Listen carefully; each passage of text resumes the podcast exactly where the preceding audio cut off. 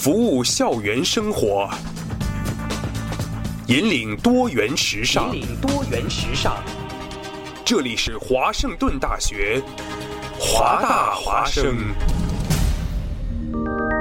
华生小贴士，和你爱生活。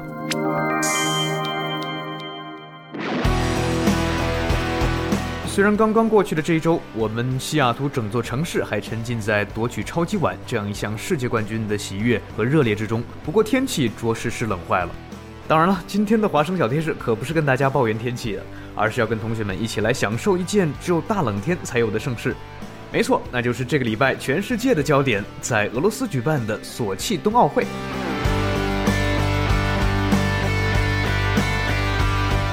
本届冬奥会在二月六号就开始比赛了，而我们的美国西部时间今天上午呢举行了开幕式。一些本届冬奥会的看点：明天将产生本届冬奥会的首枚金牌，单板滑雪男子障碍技巧项目将产生这枚金牌。在西雅图也玩单板滑雪的同学们可以比较一下世界级选手，看看有没有差距呢？九号的看点是有冰王子之称的普鲁申科将代表俄罗斯队出战花样滑冰的团体赛。二月十号是短道速滑开始比赛的日子，这也是中国队冲击金牌的最热门的项目之一。十二号是中国花样滑冰组合庞青佟健出战双人滑的日子，这将是他们在冬奥会上的谢幕战。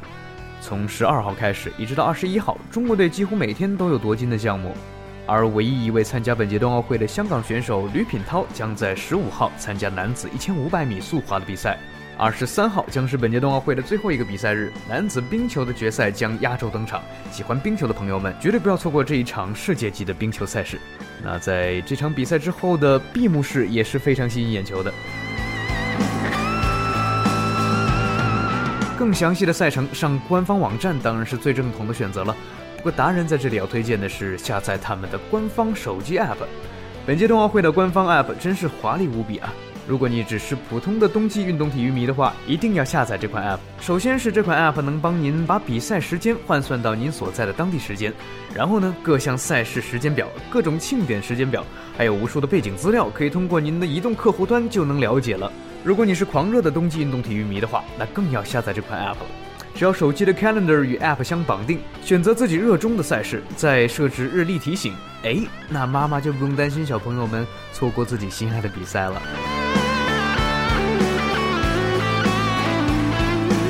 那最后呢，当然有一个好消息和一个坏消息要告诉大家。好消息是，身在西雅图这块宝地，要是同学们看比赛看得手痒、脚痒、浑身痒的话，向东、向北、向南都有雪上运动、冰上运动的好去处。坏消息是，根据一年一度的土拨鼠节那天我们可爱的土拨鼠的预报，这个冬天还将持续六个礼拜呢。所以啊，还在寒风中做无谓的抵抗的同学们，还是把秋裤都拿出来穿吧。好的，华生小贴士邀您共赏第二十二届索契冬奥会，为您喜欢的运动健儿加油吧！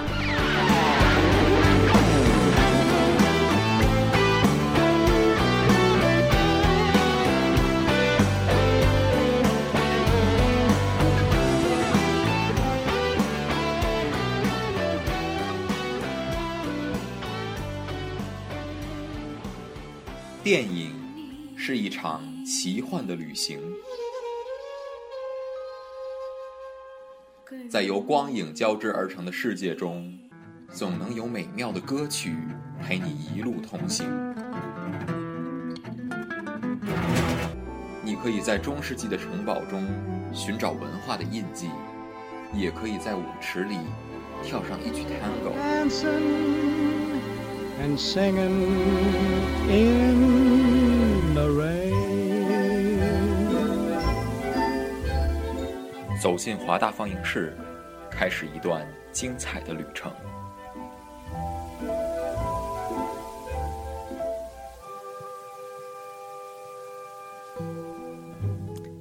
收音机各位听众朋友们，大家晚上好！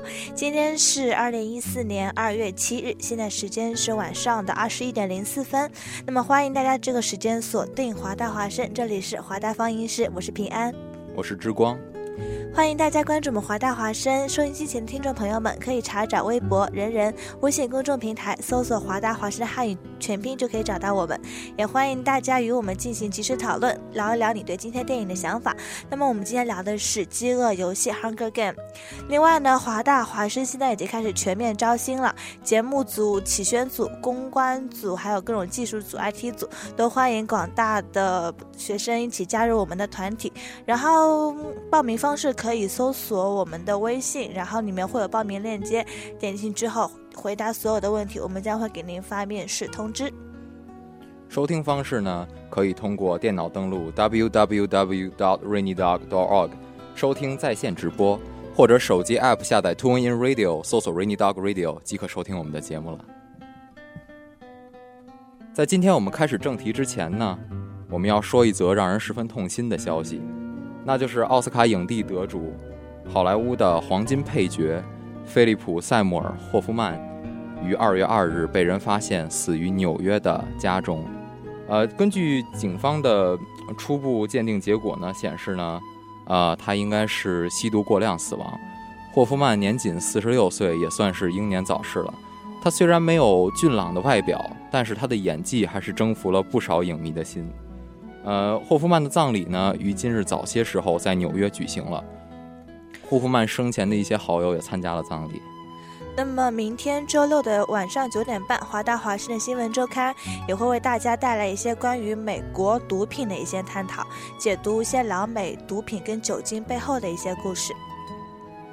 那我们现在就开始对，开始进入我们今天电影环节。今天讲的电影是《Hunger Game》，先让我们来听一下一首特别震撼人心的一首主题曲。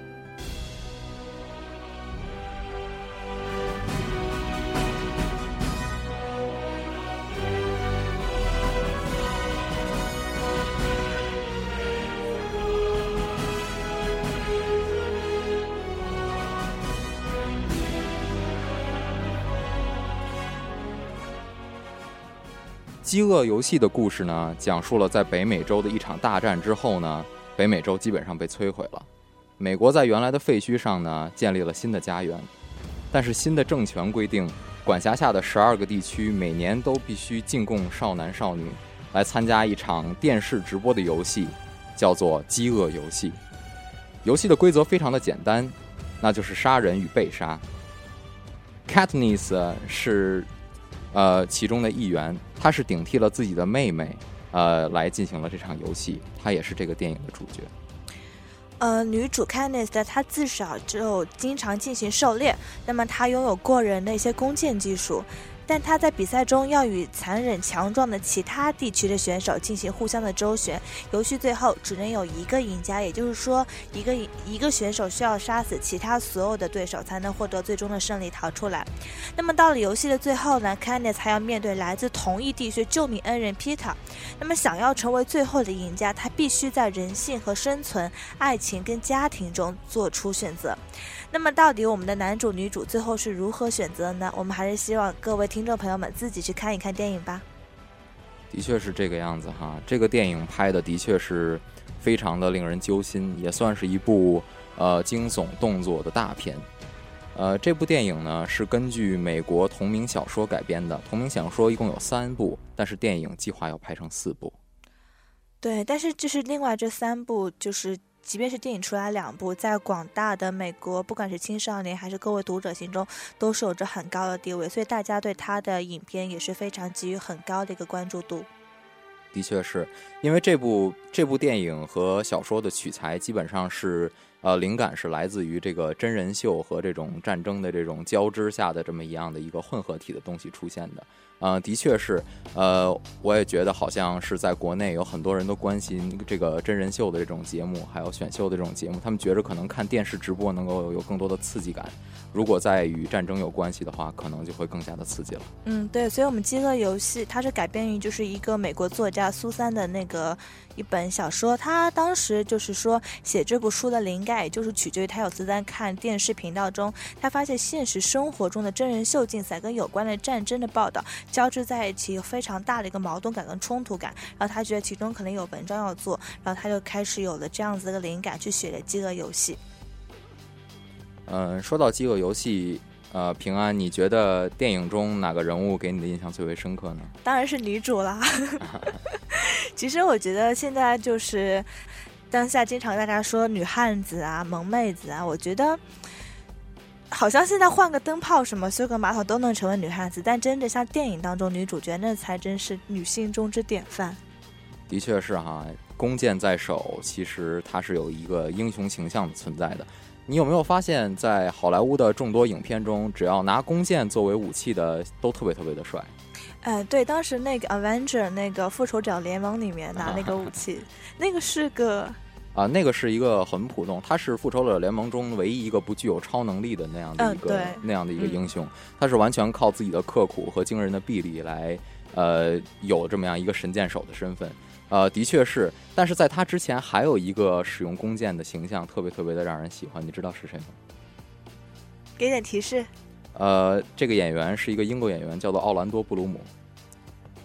他是在这个，他是在这个这个，呃，《指环王》中扮演的这个精灵王子。啊，平安没有看过《指环王》可能更偏重于男性化一点的电影吧。啊，的确是《指环王》中的精灵王子是第一次让好莱坞的呃编剧和导演意识到了拿着弓箭的人是有多么多么的帅和多么多么的霸气。啊，的确是这个样子的。说到女主 Jennifer Lawrence，她的确是一个年少成名的演员呀。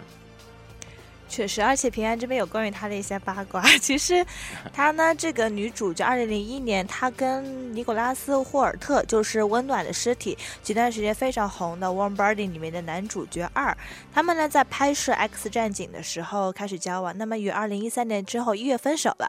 结果有趣的是，在二零一三年的暑假，也就是半年之后，两个人因为参加《X 战警》的杀青 Party 之后，两人复合，一直到现在都非常的好。Jennifer Lawrence 呢是生于一九九零年的人哈，今年才刚刚的二十三岁哈，其实是一个非常年轻的演员。但是她在二零一零年就凭借着她的出色的表演，获得了奥斯卡最佳女主角的提名。虽然最后遗憾的败给了呃黑天鹅的女主角，嗯对，但是呢啊仍然是就是奠定了自己的这个算是口碑吧。呃，到了二零一三年中呢，到就是迎来了自己的丰收年。他凭借了这个《乌云背后的幸福线》这部电影呢，获得了金球奖的最佳女主角和奥斯卡的最佳女主角，也是这个奖项中呃获奖比较年轻的演员了。那么这部片子在中国上，它中国配音的其实是。不知道大家熟不熟季冠霖，他其实是真是被称为名副其实的中国好声音。那么这个人呢，他为各种电影电视剧的女主各种配过音，像《变形金刚》《泰坦尼克号》里面女主，《甄嬛传》里的甄嬛，《笑傲江湖》里东方不败教主都是由季冠霖配音的。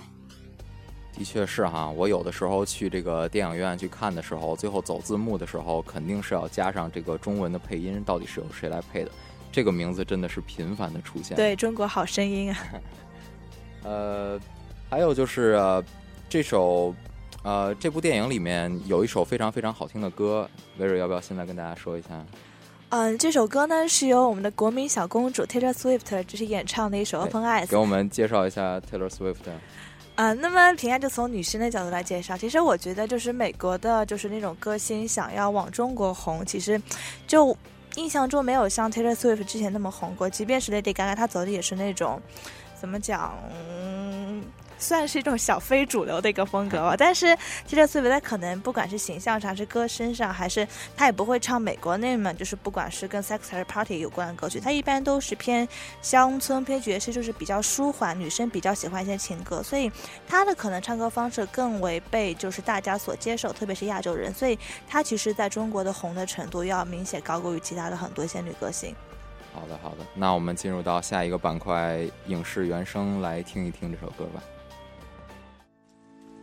影视分享故事，音乐传递真情，带你领略人生百态，聆听新的声音。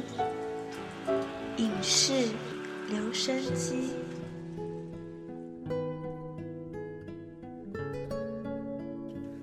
今天我们为大家带来的这首歌曲呢，是由 Taylor Swift 为这个啊电影《饥饿游戏》演唱的一首歌。叫叫 Eyes Open，啊，这首歌呢的确是非常非常的好听，那么大家抓紧时间来听一下吧。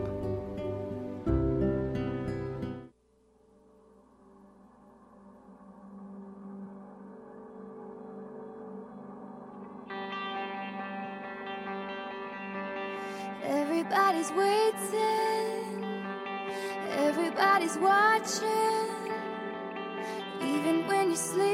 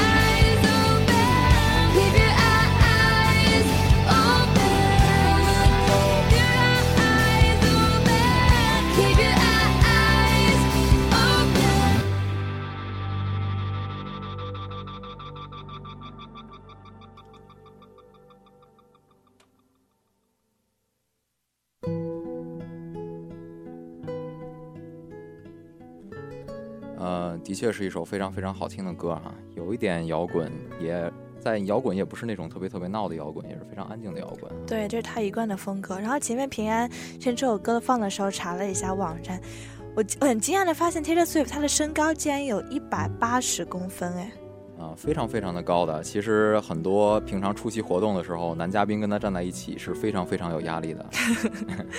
呃，Taylor Swift 跟 Jennifer Lawrence 一样哈，都是年少成名，呃，很年轻就拿到了 Grammy 的呃乡村歌手的大奖，所以说，而且专辑也非常非常的成功。嗯，之光本人也去听过听过听过他的一些歌，呃，但是后来就没有怎么跟了哈。我也觉得你可能不太喜欢这种 小女生的风格。对，主要是因为他那年拿奖是力压 Beyonce 拿的奖，所以说可能是跟 hip hop 界有一些呃，他不想惹上身，但是被惹上身的一些矛盾哈。其实也是他不想的。嗯，不管说是 Jennifer Lawrence 还是 Taylor Swift，呃，身上的负面新闻基本上是没有的，所以说呢，是给年轻人做了一个非常非常好的典范了。这里之光就想再吐槽一下这个 Justin Bieber 哈，Justin Bieber 的确不是一个太好的典范，真的。我前段时间他因为就是在吸毒，然后他的恋情也吵得沸沸扬扬。然后我是看到就是国内有很多粉丝集体割腕，然后寄照片、寄音频给就是 Justin Bieber 说，希望自己的就是偶像不要再这样堕落自己。其实我觉得真的是何必呢？对啊，其实，在《饥饿游戏》中，不只有 Jennifer Lawrence 这样一个年轻的演员，还有很多很多优秀的年轻演员也在电影中出现对。，我不知道大家有没有印象，就是第二区里面有一个。其实年纪很年很小，他在电影里面演的是十五岁，他生活中呢也只有十四岁。他的名字是 Isabel Frame。然后这个人呢，他其实不知道大家有没有看过《孤儿院》，其实是一部比较经典的恐怖片。它也也不算是血，它是是心理走心理暗线那种恐怖片。然后剧情一点一点抽丝剥茧，到最后结局，真让所有观众都吓了一跳。那么他呢，其实也是出生于九七年，也算是一个名副其实的一个，算是童星吗？这样子。嗯，其实应这完全可以算是童星了吧？他已经比我小出七岁去了，真的人，家现在开始演戏了，是吧？对，她在孤儿院里面，嗯，因为是女主，然后她恐怖片都需要就是一个演员用很精湛的演技、各种眼神啊、动作去把片中一些恐怖气氛做得恰到好处。那么平安看了孤儿院之后，就对女主有非常深刻的影响。那么看。在看《饥饿游戏》之后呢，觉得这人好面熟，然后回去查资料才发现也是他演的。那么他在《饥饿游戏》中呢，其实演的就是一个非常凶狠的一个杀人不眨眼的这样子一个二区的选手。那么他呢，当时杀死了包括九区男孩中其他很多，他甚至在剧中差点就杀死的女主。那么他呢，其实也是作为《饥饿游戏》中第一个开始杀人的选手。所以剧情设定呢，他是一个非常残暴的，算是一个只知道目的，然后不择手段的这么一个角色。那么平安其实也通也通过华大放映室向各位听众朋友们推荐《孤儿院》这样一部，嗯，算是美国经典的心理恐怖片，希望听众朋友们以后可以去看一下。对对对，的确是这样的啊。但是之光给一个建议啊，如果要是胆子非常的小，或者说在黑天一个人的时候，呃，谨慎的选择哈，因为到了最后的确是，呃，其实之光看恐恐怖片也看过一些，但是这一部印象非常非常的深，就在于说是他最后的确是效果到达的非常非常的好。对，而且我觉得他演技在里面真的是没有什么可挑的。对对对，那我们接下来进入到这个经典赏析的片花吧。今天之光为大家截了一段非常非常有意思的片花。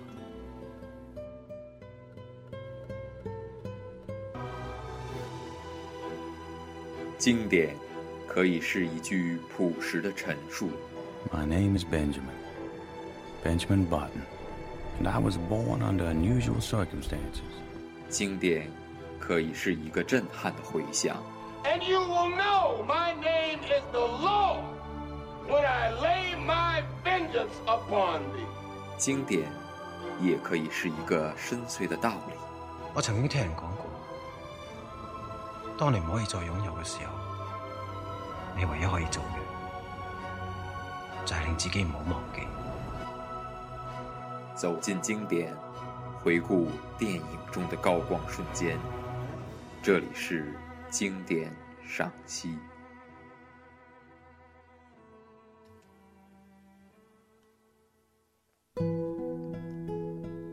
欢迎大家回来，这里是华大华声华大放映室。那我们我们的时间已经走到了晚上的二十一点二十三分。那么现在呢是我们的经典赏析片段的环节。那么今天我们会听到呢，其实是这个剧中关于信仰的一句，就是很经典台词出现在里面。那么它讲的是希望。希望对于一个民族带来的所有的震慑力，跟他们以后可能会反击的一种心中的力量。那么现在让我们来听一下经典之一，来自《饥饿游戏》。From District Twelve, Katniss Everdeen. With a score of 11. Yes. 11. Congratulations. I thought they hated me. They must have liked your guts. To Katniss Everdeen, the girl on fire. Oh, goodness, we are. Congratulations. An 11. She earned it. She shot an arrow at your head. Well, at an apple. Near your head. Sit down.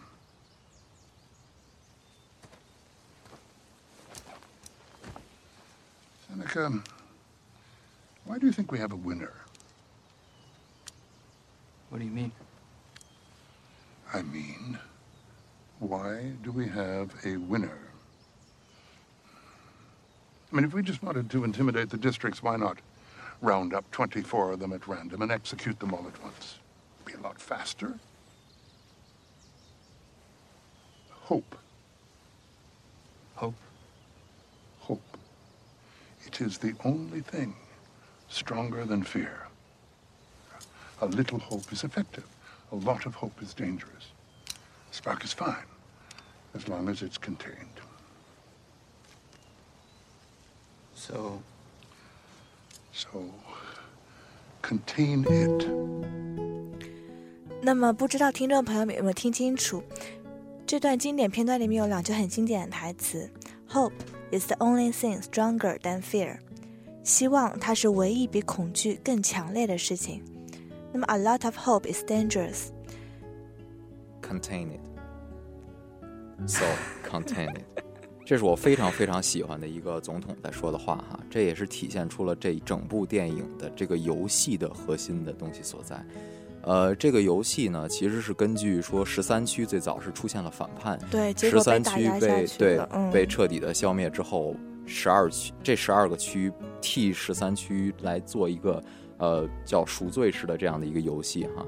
呃，其实其实总统的意思呢，就是说是给人民的一点点希望，但是也不要给他们过多的希望，过多的希望会造成再一次的反叛。就感觉是一个统治者想把手下的奴隶玩弄于掌心之间。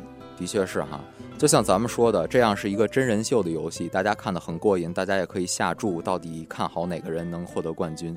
但是对于咱们来说，可能这只是个游戏，但对于参赛的选手来说，这就是生与死。对，这就是折磨，一种折磨。对对对就是把自己的快乐建立在别人痛苦之上，而且是生死别离这种痛苦之上。对，所以志光最后为大家带来选了一这样一首歌，是电影中的插曲，是由 Birdy 演唱的《Just a Game》。呃，其实是一个很很反讽的一个东西哈。其实这个名字起得很反讽，大家来想一想，呃，对于那些参赛的选手来说，真的不只是一场游戏。真的。那么我们时间已经走到了晚上的二十一点二十七分，那么下周五晚上九点钟我们不见不散。那么今天节目就到这里了，祝大家继续锁定我们的华大华声，接下来有于思杰为大家带来美食节目。好，再见。